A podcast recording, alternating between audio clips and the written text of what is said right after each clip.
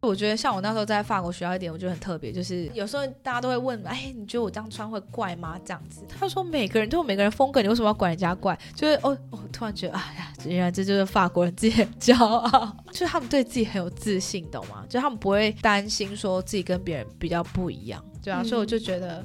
肯定自己是一件，就是你要为你自己发声啦，你不肯定你自己，为什么还要奢求别人来肯定你自己？嗨，我又出现，欢迎再次收听 Q B 的下班闲聊。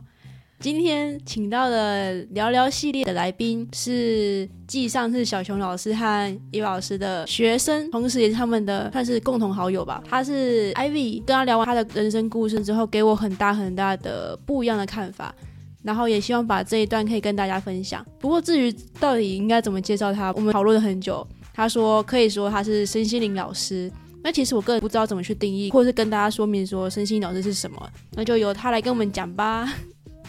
哎，我没有想到有这一段哎。对，Hello，大家好，我叫 Ivy，然后其实我江湖走跳的艺名是厌世小精灵啦。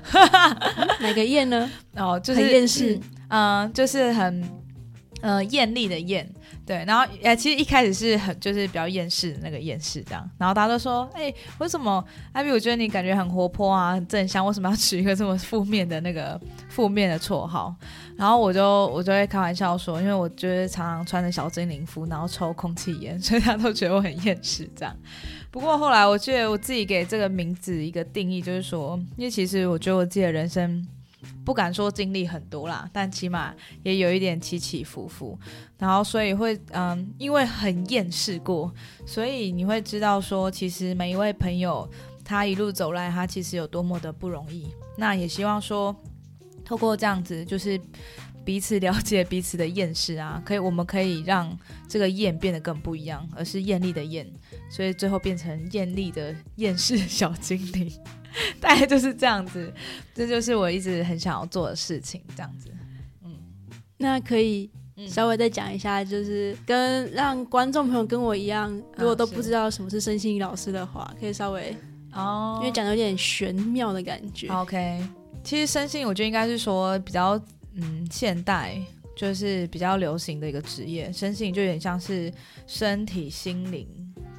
呃，心理跟灵魂的一种整合的工作。那其实现在大家还蛮多人都比较忙碌，那心灵会比较疲惫、疲乏之类的。那有时候我们会觉得说生病好像去看医生啊，吃药休息就好了。可是有一些疾病其实是心理可能或者灵魂啊深处它所引起的。那所以我们希望透过。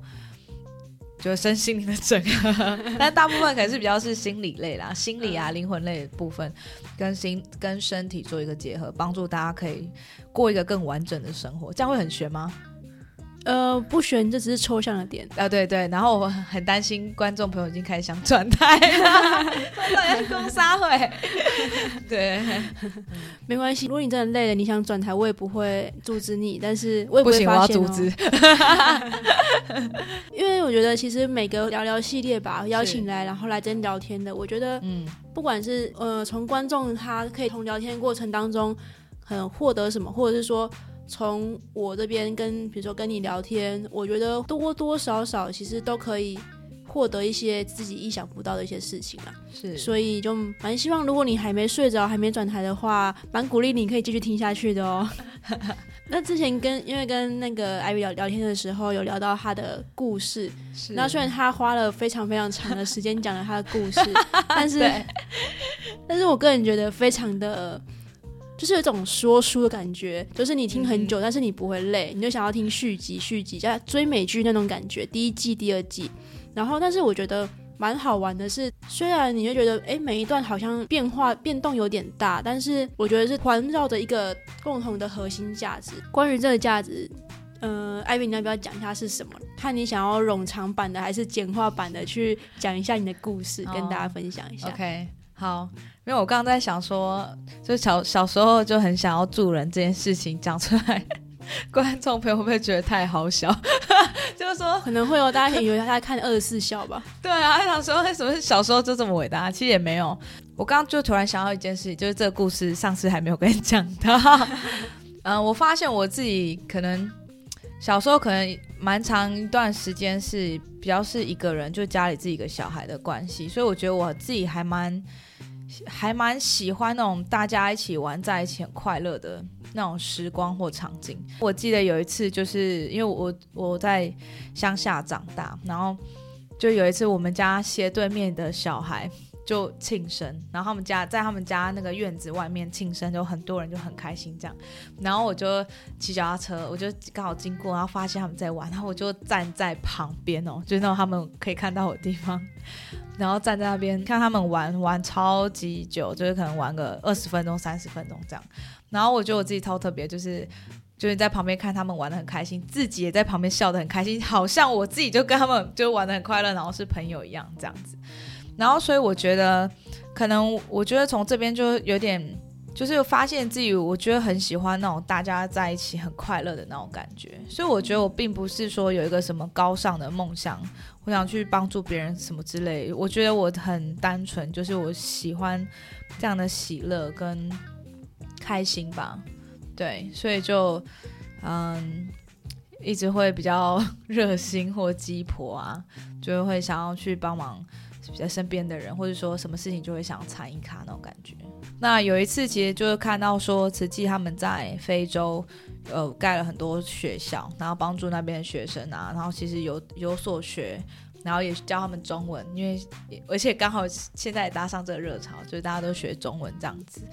然后其实我其实已经忘记那月刊到底写了什么东西，可是我记得我那时候很很心里就很激动，就是会觉得。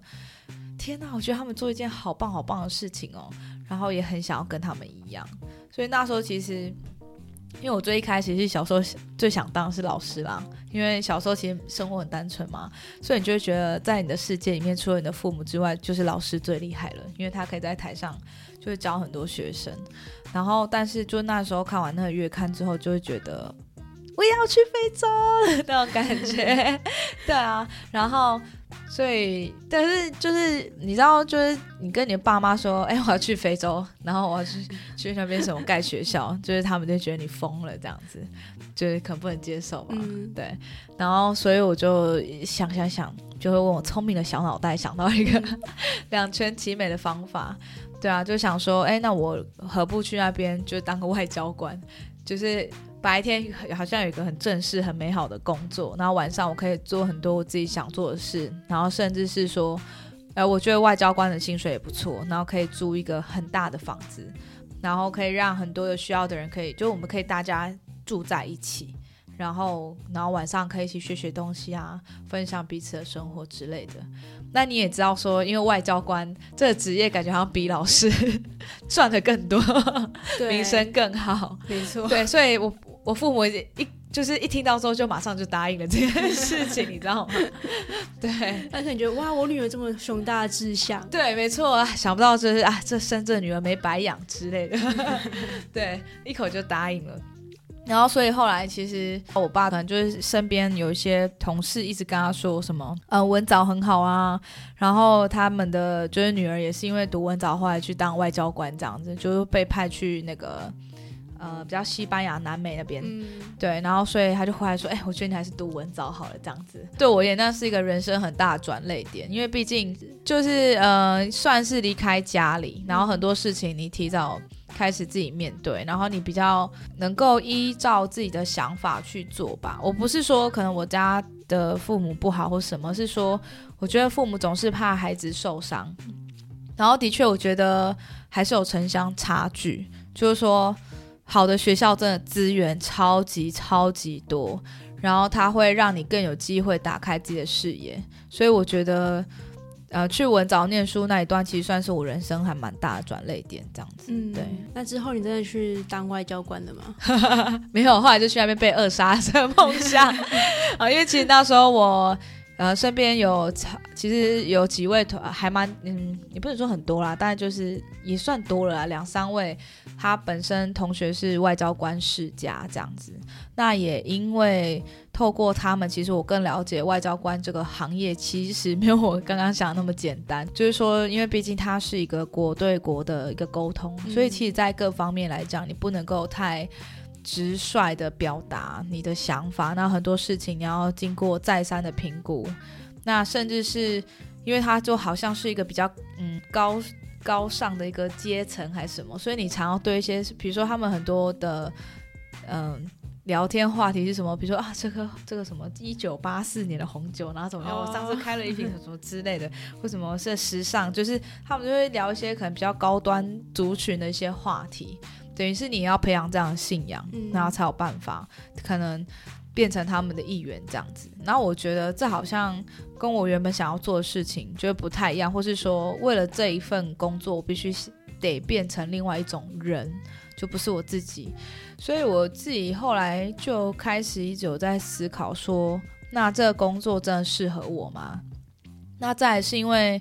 嗯，文藻比较特别，是说我们的毕业门槛除了要过那个语言鉴定之外啊，就是说还是还要有四十个服务小时，嗯，你才有办法毕业。就因为毕竟是，呃，它是天主教的学校，然后我觉得挺好，是说就是学校希望说我们不只能够。念好书，然后也可以就是对这个社会有点贡献，你知道吗？所以因为这个样子，所以我们学校每位学生一定要去做志工这件事情。那也因为这样子，所以我那时候是社团加入服务性的社团，然后叫儿童服务社。就我们那个营队很特别，因为一般都是去偏乡教小朋友功课，就是怎么写。那我们那个是品格的营队，就是说，比如说我们会用一些。绘本啊，戏剧，就第一天是认识自己，就是你很特别。就我不知道大家有没有看过这本绘本，我非常强烈推荐，而且网络上很多很多，就是大家已经做好图档，可以直接看这样。你说它就叫做你很特别，对，它就是在告诉每个人，就是说其实我们每一个人都是啊造物主就最特别的受造物，对，不用在意别人对你的看法或什么。然后可能结束之后，我们会画自画像，可那个自画像不是一般自画像，比如说什么你的你觉得你的眼睛长得像草莓，你就在你的眼睛画两对画两颗草莓，然后鼻子像车子，你就画车子在鼻子上，然后可能脸像房子或馒头什么就画，所以每个人的自画像这样画下来，真的就是很特别很不一样。然后第二天是讲梦想啊，然后爱是什么，然后感恩，就是他都这一系列比较是。就是品格品性上，你想成为一个什么样人的营队，我觉得超级，我觉得很有意义，然后也很好玩。像比如说，我们第三天会给一个爱的礼物，那个爱的礼物是在每个人背后会贴一个就是大爱心，然后你要送一句赞美或肯定的话给他，就是作为礼物让他带回去。然后我觉得很感动，是就是就会发现，就是到最后就变成一条蜈蚣，就每个人在背后写写写，一个接一个，然后你可以把这些东西带回去，然后。可能有时候难过的时候、开心的时候，你就可以把它拿出来看。我自己都还蛮常拿出来看，就是说啊，我都我都不知道我自己曾经那么好过，你知道那种感觉？对啊，所以我就呃，因为这样子，我很就是更喜欢这种跟大家在一起很纯粹的感觉。就像我刚刚讲，我觉得好像外交官不是我想的那么简单，嗯，所以其实就开始在想说，那我是不是可以更。嗯，诚实、更勇敢的直接面对我想做的事情，所以我就跟我那时候我跟我爸爸谈说，哎，嗯，我我大学想要插插大，想要念改念社工这样子，嗯，然后就吓一跳，而且那时候我爸也不知道社工到底是什么，对，那也很多也有可能很多朋友不知道社工是什么，因为我常在跟他解释，其实社工跟志工最大的差别，志工是没有。没有薪水的嘛，他就是，反正你有时间就就来，对对对，就是好像短暂性。那社工他是受过专业训练，然后有有几薪的。那社工在做什么呢？因为简单来讲，一个人他有很，他可能会有很多方面的问题。比如说，我我举一个例子，好比如果一个家暴的妇女，她可能她被打嘛，需要肢体上的伤害，所以她需要医疗的资源。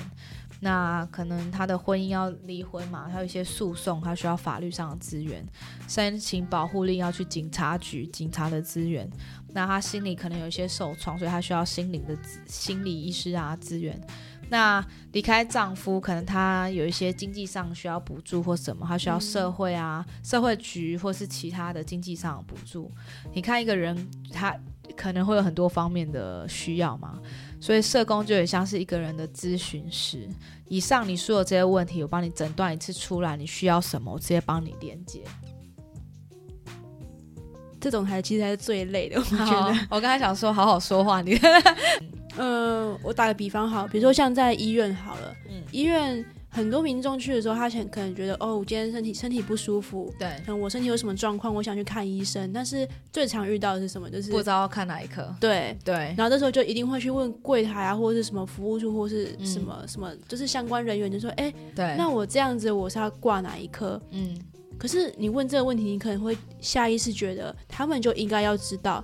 但是不一定真的真的应该 理所当然应该要知道吗？哦，你看这么多科哦，然后每一科都开门诊哦，对，那那他们等于他要回答你这个问题之前，其实他要先知道每一科大概在做什么，他才办法回答你。对啊，所以我觉得社工刚刚听起来有点像这样子的一个。性质吧，哦，对啊，蛮像，没错没错。因为其实大学选修那时候真的发现超多东西要学的，因为除了社呃社工系，除了因为我刚刚讲可能是比较面对个人，就是它是一接一个一个案子。那其实如果再走广一点，它也有社会立法层面的，嗯，比如说我们的健保啊、劳保啊这些，其实社会福利法律的推动，其实也是我们社工要学的。所以，我们政策面。或是这个社会保险要怎么设计，就是比较大层面的，我们也要学，所以等于是从小到大的广面都要会一点点。因为我自己也有朋友当社工，然后就有时候就会看他 po 文 po 一些为社工的待遇发声的一些一些文，然后就想说，大家都有权利去呃帮自己的职业或是。帮自己个人去争取更好的待遇，但是对先生，我不知道社工在干嘛哦，但是我会觉得他有这个权利，但是我看完其实我没有这么多感觉，是因为我我不太了解他在做什么。但是今天听了就觉得哦，原来是还有这么广的层面他要去做。这也是我晚一点会讲到，是说我觉得看到社工族群还有一个比较大，我觉得可惜的是，嗯，可能在东方社会。嗯，社会福利这种东西都比较是停留在慈善救济，就是让那个人可以吃得饱，比较这样的层面啦。对啊，然后大家也会觉得是说啊，因为你做爱心啊，你不要张扬，你不也要谦虚之类的，或是大家对社工比较多刻板印象都停留在说很有爱心。其实我跟你讲了，我们真的没有很多爱心，有很多也会被耗尽，好吗？完全可以理解。但是专业它是毕竟是比较理性的东西啦，它也帮助我们说，有时候可能跳脱出情感方面，更专业的、客观的去帮一个人看，说他到底需要什么。但是我觉得我们社工也要再更肯定自己，就是说更更让更多人了解说，哎，其实他是需要专业的。然后很多的很多年的培训啊，才有办法去做这样事。那你又是什么从社工的那一环开始，慢慢的走到现在这边？观众想说，哎，奇怪，讲到这里还有故事啊？有这人的故事实在多了呢。因为我我提到我其实之前念外文嘛，那那时候其实念外文都还蛮流行，就一定要出国，就是旅游啊或游学这样子。而且就是因为你念外文，所以都大家都不会想要跟团，觉得跟团很 low。可是我没有出过国，也有点紧张，想说不知道自助能不能成功。而且我那时候自助超惨，反正我就是一。波三折，就是奇奇怪怪的事情都发生过，然后我就一直在想说，这是是一个 sign，就是一个老天爷给我在说，你这辈子就出不去了这样。而且包含是我妈妈那时候就很反对，她就是觉得说，就我会发生那种即刻救援的那种那种片段，就一出去有被绑架、被卖掉之类的。反正还是去了 whatever，那时候就反正机票、住宿订订，然后就买了一本。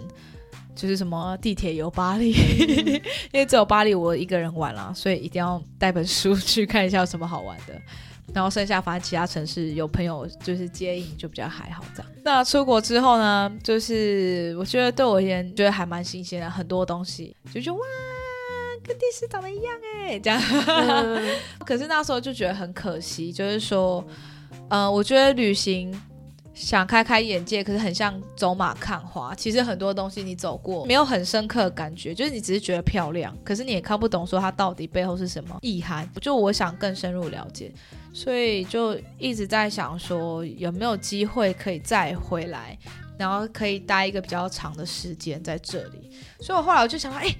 交换学生好像不错哎，回来就一直想要去申请交换学生，然后也好不容易就是真的家里同意这样。那我真的觉得我我超级超级幸运，因为那时候我就很临时决定要回来申请嘛。然后我记得我去问的。就是我去问交换学生这件事情的时候，因为很多学校的英文检定是要用雅思或托福嘛，去做那个证明。这样，我问的那一天就刚好考雅思，我完全来不及，你知道吗？我连报名裸考机会都没有。然后我觉得很幸运的是，因为那时候我朋友在的那个城市叫史特拉斯堡，他在德法交界。呃，如果大家对欧欧盟有研究的话，它是欧洲人权法院的所在地，所以那时候我就有一个理由，有没有？我就说。哎，我要去那边学一下什么是人权，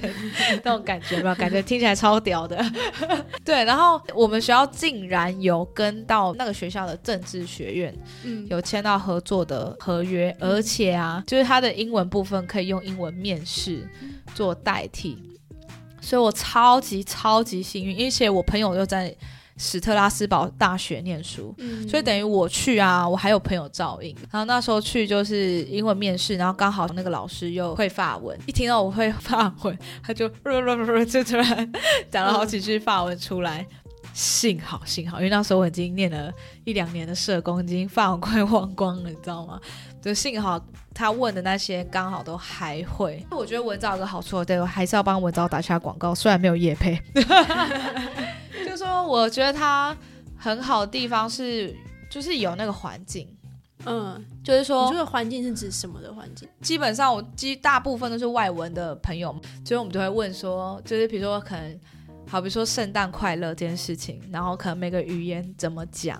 就是你会互相交流，然后你常常就是你走路在路上常常会听到不同的语言，然后久了，或是你会有不同科系的朋友嘛，然后久了你也会有点知道说，哦，可能。别的语言的什么什么东西怎么讲，就是很像在国外，所以其实我觉得那个语言进步是在不知不觉中的。嗯，然后反正我觉得超幸运，然后而且那时候刚好我教会有一个朋友，就是他是澳门人，然后他英文超好，然后然后又政治系的，然后刚好他也是那时候想要跟我申请同一间学校，那他就帮我呃申请的所有资料，他都英文都帮我润饰过一遍，然后甚至陪我练那个英文面试，就我们在那边模拟。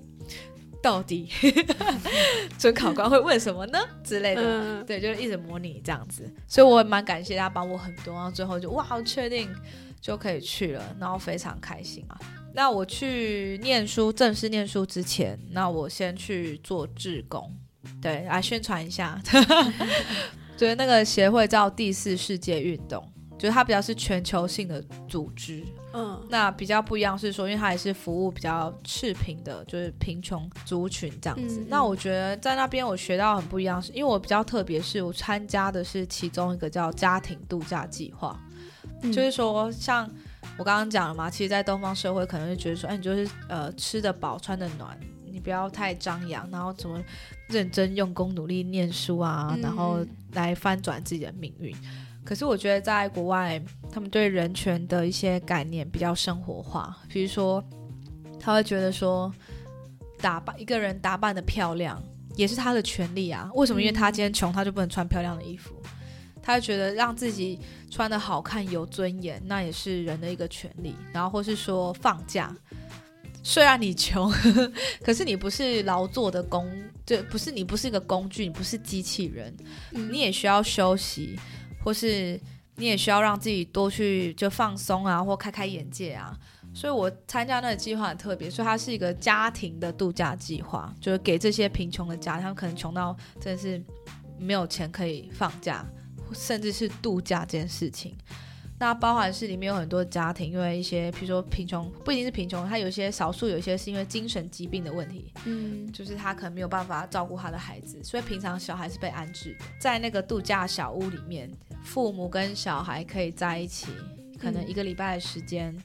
那在这一个礼拜时间，他们可以修复他们的关系，就是家长可以学着怎么跟自己的小孩相处啊，嗯，然后一起做一些好玩的事啊。对啊，我觉得这方面的话，其实。我不知道，如果说说在亚洲比较少，会不会太垄断？因为就是我其实也没有接触过其他 太多的的文化嘛。但我觉得以一个台湾人的角度好了，身为台湾人，是对一个台湾人的角度的话，我会觉得这方面其实是我们一直去默默的忽略掉，或者是说可能我没有没有想过的一个一个事情吧，或是一个观念。但是我个人还蛮喜欢这样的一个理念的。嗯，对，而且我觉得好，因为我刚你刚刚讲这件事情，我就突然想到前阵子儿福联盟不是有花钱买一个新的大办公室，其实闹得蛮沸沸扬扬。嗯就我觉得大家如果有时间的话，可以去看看有呃这这个事件到底是发生什么事。因为我觉得就像讲，其实为什么为什么会引起很多人注意，因为他觉得说，为什么我赞助人，我赞助你，你不是把钱花在孩子身上，而是拿去买你们办公室的。可是。嗯，因为我做过，曾经做过房仲，比如说他们那个大楼办公室第一已经算是真的，我觉得没有贵啦，已经算很便宜。然后再来是，难道一个专业的社工、一个社服机构，他把这些东西弄得更好，他没有办法提供更好的服务吗？给这些小孩？嗯所以我觉得这是一个挑 挑战蛮多人价值观。那没有是非对错，但我觉得大家有，反正有时间，你有兴趣的话，你也可以可以去研究一下。对关心一下，对对对。嗯对，然后所以那时候其实我出国前我就很紧张，因为我会觉得说我的语文能力真的退步很多了，而且我去又要念政治相关的，虽然说可能社工我刚刚讲过，有可能也要学到一些政策啊法律面，可它毕竟不是像真的政治学院啊那么那么专精，然后你又要用法文去念一个嗯 课这样子，我真的不知道我当时在想什么，你知道吗？然后我记得我那时候出国前，就那时候读经有读到一篇说，就是，呃，他说工人自会有工人的报酬，就是你就会有自己的工资这样。可是我就一直在想说，可是我什么都不会，那我去我我爸得到我的工资嘛？然后我发现就就是，而且我其实嗯蛮自豪自己蛮会说的，可是去我就一开始我不太会讲话这样子。所以其实就还蛮难过，我就是一个人 躲在房间里面，然后觉得该该怎么办怎么办之类的。可是，然后或者是说，有时候有些人问我一些什么问题，然后我就乱讲，反正想尽各种办法，用自己会的智慧啊，嗯或者是肢体什么，直接就讲完。可是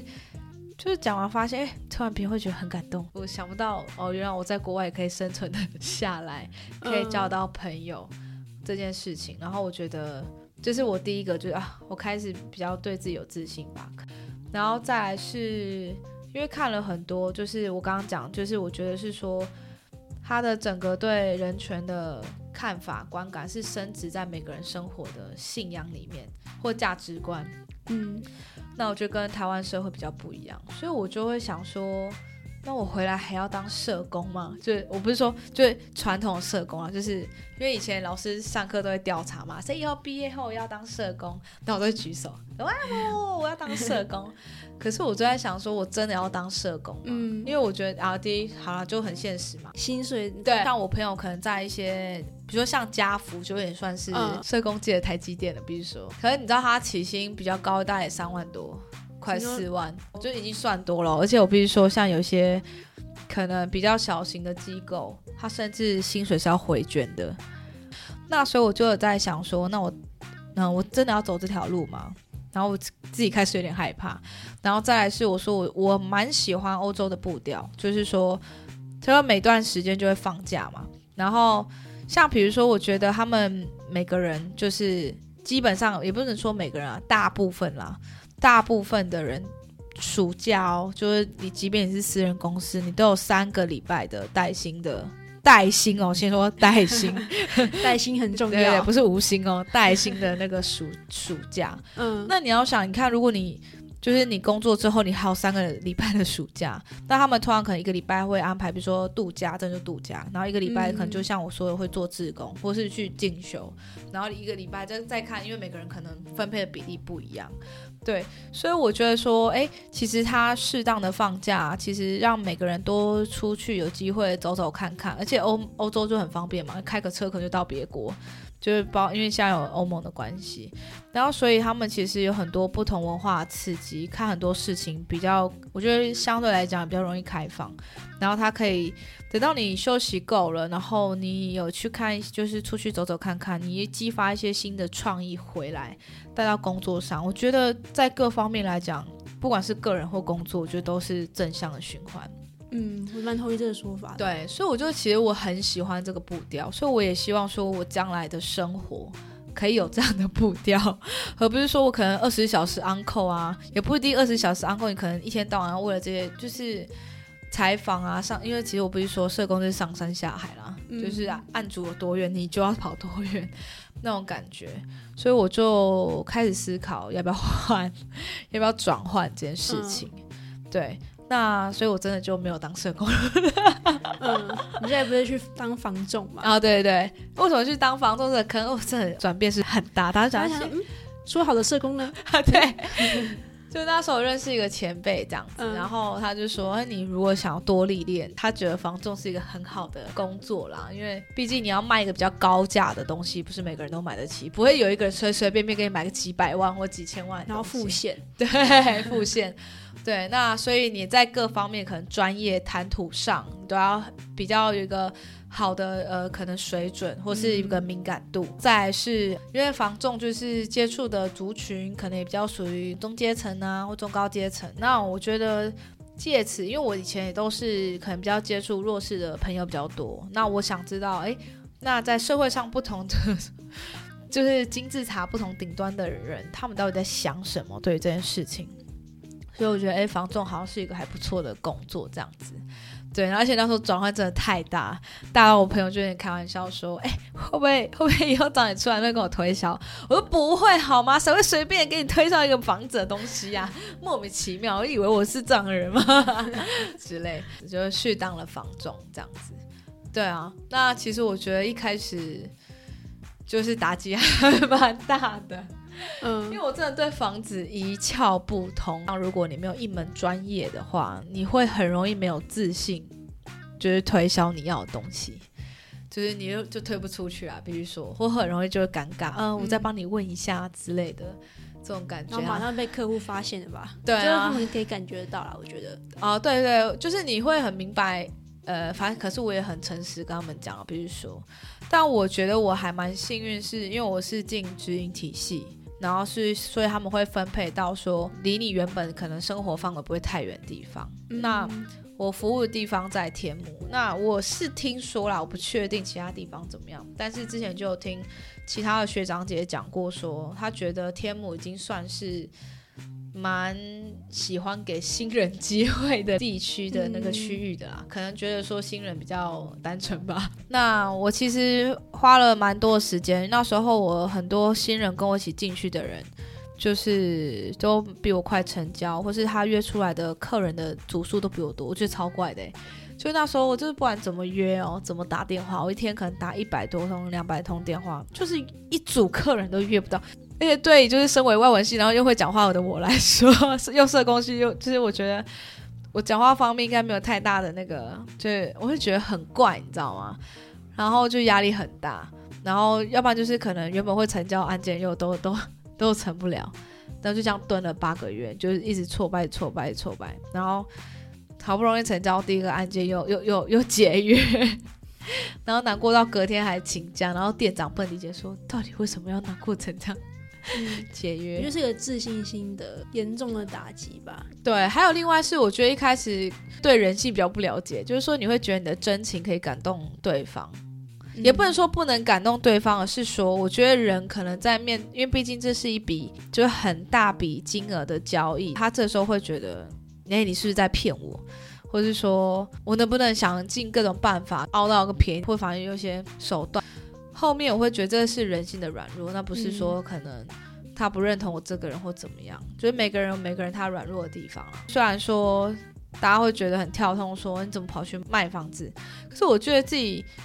也是在帮助别人啊。因为比如说，像我其实处理过的客人啊，我说很多，好了，不能说很多。嗯，有一定比例是婆媳问题，那所以那时候其实我处理很多真的是再不换房子，就是那婚姻就要悲剧，你懂吗？而且你要每个人都听哦，就是可能老婆有老婆想要的啊，老公有老公想要的，婆婆每个人的条件你都要满足的。没错，可能小孩有想小孩想要的，你知道吗？那你要去每个人的话，你都要去倾听他们的需求，然后那你要去观察。他们到底真正想要买房子的原因是什么？因为我觉得人啊，一开始都会不好意思啊，就是说他可能有些原因他不太好意思讲，有些可能会讲一些不一定。那你要去观察他们还有一些隐性的需求，然后去从中间帮忙做协调，因为有时候真的很难很难刚好符合每个人。那要怎么样说？可能符合六成七成很高了，那怎么样去舍弃一些？可能比如说你要帮我们排嘛，哪一个是最重要的？然后哪些没符合到比较没关系，或是可以怎么样修正？所以我会觉得说，其实我还是在助人这条路上，只是用不同不同的方式。然后再是我刚刚讲到说，其实我觉得，因为你做中介嘛，有时候客人会觉得说，他只看到你可能带他看几间房子，然后。然后就可以赚取比较高比的高额的服务费。有些人会觉得说，为什么？为何？凭什么？之类，我觉得这很正常。所以你要告诉他说，做这件事情多不容易嘛？因为比如说我，我，我。可能我一天要看个十间，所以可能一个月下来我看一两百间，是因为我要长跑这些，我才知道哪里有合适你的房子。然后或者说我们帮一个屋主卖房子，我要怎么样行销他的房子？我要，下大雨刮风去外面开，对不对？天气很冷，像现在十三度，我曾经在十三度等一个客人 等了两个小时，他迟到超久。嗯，那个都是时间成本，可是屋主他看不到，他哪知道你在这个。这么冷的天气里面等了客人等两个小时，对不对？或者说他，然后我们要去打扫房子，然后我们要怎么样想尽办法跟客人行销，或甚至是我有时候我会去跟客人串门子啊，不一定每次跟他聊天都聊房子，跟他吃吃饭，关心他，然后借此更了解他家人的需求，这些他们不一定知道你到底为他做了什么，所以我们常常要让客人知道，就是。不一定是刻意的提起，但是你会要肯定的把这些事情告诉他，因为我为你做了这些，所以你可以安心的买这个房子，或者说因为我为你做了这些，所以怎么样怎么样，这笔交易接下来会如何比较安全？那你要让他们知道，所以他才会觉得啊，我给你这个服务费值得。嗯，对，要不然像其实因为我们直营店通常服务费都比较硬啊，就比较难看，可是他们就是说，那为什么加盟店都可以？就是有些人啊，一趴两趴都可以做啊，你们为什么一定要坚持？那我会说啊，因为我这个房子交易完后一年内，说比如说发生漏水或怎么样，都在我们保固内啊。嗯。甚至是有时候我们公司会先代笔这代垫这笔费用。那加盟店有的加盟店资本额几十万，它可能会倒，可能业务员会跑掉，但是我们公司不会。就是你要讲这种，就是因为这样子说，我们可以提供什么样的服务？所以我觉得，就像我刚刚讲，我觉得台湾社工就是是不是也可以学习这样的精神？那你要讲一下你的防冻之路，就是结束之后，对，到现在这边的最后一里路，对，就是。嗯，因为房仲毕竟是我第一份正式工作，所以没有打算做太久这样子。我那时候就是原本只想做几个月，但是想说不想这样就离职，被人家说是因为做不好这个工作才离职。所以我算是在我自己中介生涯非常蛮高峰的时候就是离职。急流勇退吗？对，我必须说，我跟你讲，我连我该辞职前一两天还在成交吧。我真的觉得我站到最后一刻啊，这一点我自己还蛮骄傲的，因为我也为了感谢说我的店长，其实他也教我很多，所以其实我也真的跟他站到最后一刻这样子。好，然后呃，那在做房仲过程中，其实我蛮多客人是台商，那那时候其实就有点被洗脑，应该就是这样讲，就是他们就跟我说，哎，小普，呃，小普就是。呃，其实大陆现在不一样，就跟我反正会就会跟他们聊到很多他们在大陆经商的一些经验，然后就是说其实那边改变很多，跟我们想象不一样，然后有机会可以去看看。然后那时候就也在想说，哎，那要不要就是去看看这样子？然后刚好就大陆邀约的工作，就是中国那边的工作邀约，然后就想说，哎，这该不会是个机会吧？嗯，然后就想说去看看这样子，所以我之后就去。哦，我是在广州，嗯，做就是比较健康食品，因为他们现在整个经济水准比较发达，所以也比较着重在食品安全啊、健康这部分议题。因为大家也知道，那边的食安真的是堪忧啊。我跟你讲，而且不是说我们堪忧，他们自己也怕的要死。我必须说。对，那所以其实台湾的东西，第一口味比较详尽，第二是我们的整个技术上，我们口感啦，或是美味上，哦，真的觉得好吃，超级超级多。对，所以我那时候就去做这一方面的那个工作，这样子。对，那去其实我觉得怎么讲？我觉得中国啊，它其实就是因为毕竟是共产国家嘛，那一个政府如果他要执行什么政策，或是没人敢挡，或是插嘴太多吧？对，就会直对、啊、会贯彻到底啦，或者说他们像他们其实整个硬体的设备，比如说高楼大厦啦，然后什么地铁、高铁，其实我真的觉得超级超级发达，而且其实甚至比台湾，我觉得很多地方进步还蛮多的。但是，呃，我觉得在比较软性上或是人文上面，因为必须说，其实虽然硬体设备很好，可是其实我觉得贫富差距还是蛮大的。其实很多人他大部其实真的大部分的人，他基本上可能都要挣到两份才比较才比较有机会说打平生活开销，甚至可能寄钱回家。所以我就觉得其实也蛮辛苦，就是说为了生存下去，那他花费很多时间在工作，跟还有竞争，因为大陆什么不缺，就是人多嘛。嗯，那人那么多，你不多为你不主动为自己讲话，也不会有人理你。嗯，那所以他们要很积极、很主动啊，讲话真的都比较直接。然后为了钱想办法生存，所以你说要谈论一些比较身心灵方面的就是事情啊，我觉得比较难。就是你觉得心情好吗？有钱心情就好啊。可是我觉得有时候有钱你不一定心情好，你可能心灵嗯觉得匮乏之类的啦，我不知道。那甚至是我觉得他们的速度非常快，他们的一个商业可以起来，在一两个月内风行可能几个大城市，可是也可以在一两个月内直接整个落寞，直接没有不见，嗯啪！可是又又有一个新的又起来。所以我看到是一个，就是嗯，我觉得嗯，外表看似很好，但是其实就是我感觉比较感觉不到灵魂的那种触动的那种感觉。基本上去这就工作赚钱，就没有比较快乐。就是我觉得有种慢慢在掏空自己的，没错没错，，我觉得没有像在，我不能说，我不是说欧洲生活好像比较好，不一定，每个人适合的方式不一样。嗯可是我觉得，虽然我那时候在国外念书真的很辛苦，很容易被当，你知道，超容易被当。可是我觉得那时候我好像很辛苦，可是又很满足。嗯，我觉得我蛮喜欢那种感觉，可是在中国就比较没有那种感觉，那所以就就有觉得说，是不是我可能这个地方不适合我？嗯，那补充说一下，说其实那时候，呃，在房仲离职之后，我有一段时间休息嘛，反正就有点误打误撞了。就是朋友想去听紫薇斗数，因为我们嗯中间、就我有一位朋友去，他也是误打误撞去学紫微斗数，然后那边说来来来，我帮你看盘这样子。但因为基本上其实基督徒是不算命的嘛，然后就想靠，你这么虔诚，结果你竟然跑去算命，我就我也吓一跳，你知道吗？可他就觉得好玩。然后验证，然后就讲完就觉得很有趣，然后我朋友又想学，就找我陪他，我就想说，那我就把它当成一种什么历史文化课去听听看，也没差，没错嘛，反正也是从古书来的、啊，然后就去听嘛，然后听了就，反正也脸皮厚。就学第一堂课，就没出去会来来来，我现在看紫薇，我紫薇大师哦，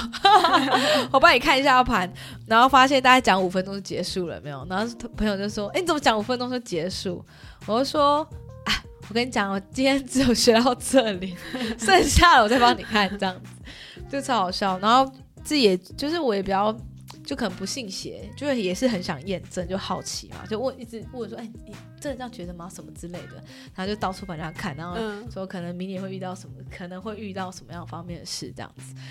然后，然后后来就去大陆嘛，所以就没继续学这样。然后，可是中间就陆续一直接到一些朋友，然后甚至是家人，就有如我所说，然后觉得我讲的还蛮准的，然后还说什么我有天分啊，不啦不啦不啦之类的。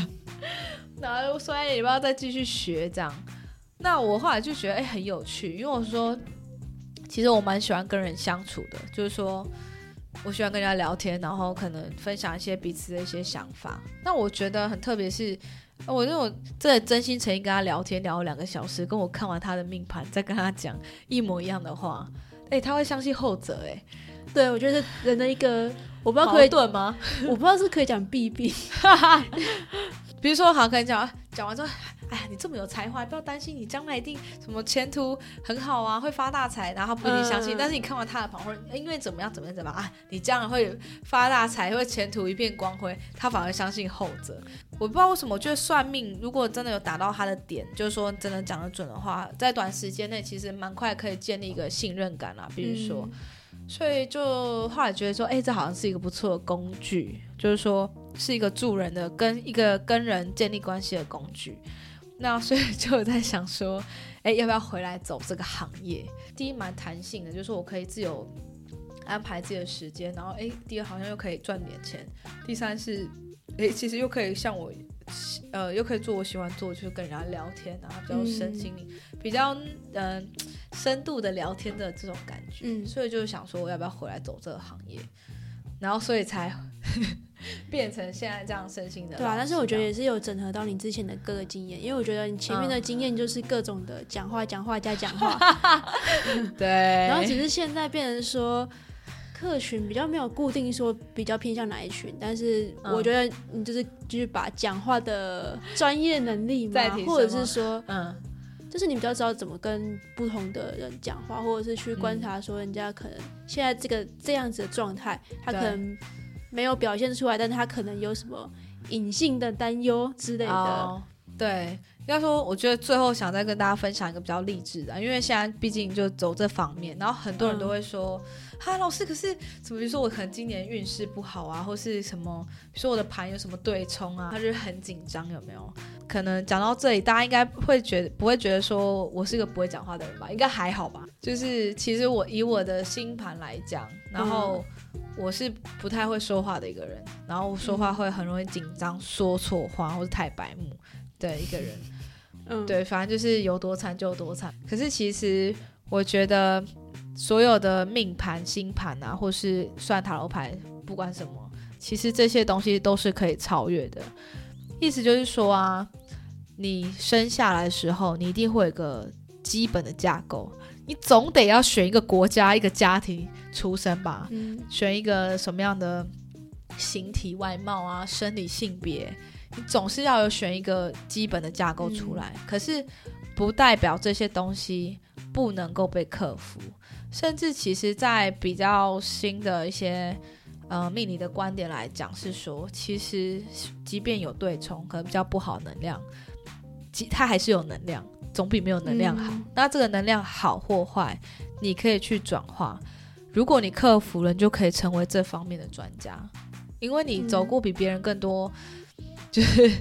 跌倒啊，或是弯路啊，所以你更能够了解说，诶，一个人如果他要学说话，那他怎么学，他可能遇到问题是什么，你比任何人更清楚。因为一个优秀的学生，因为他一直都很一帆风顺，人生一帆风顺，他可能不一定知道说，你到底为什么这件事情对你来讲多难。唉，今天讲这么多，对啊，因为我觉得你也蛮辛苦，就讲到这么多。现在休息一下，等下会有一些我个人的一些小问题，不过观众嗯可能就是下礼拜再听到这个后面的部分喽。好。嗯，那我们就休息一下喽。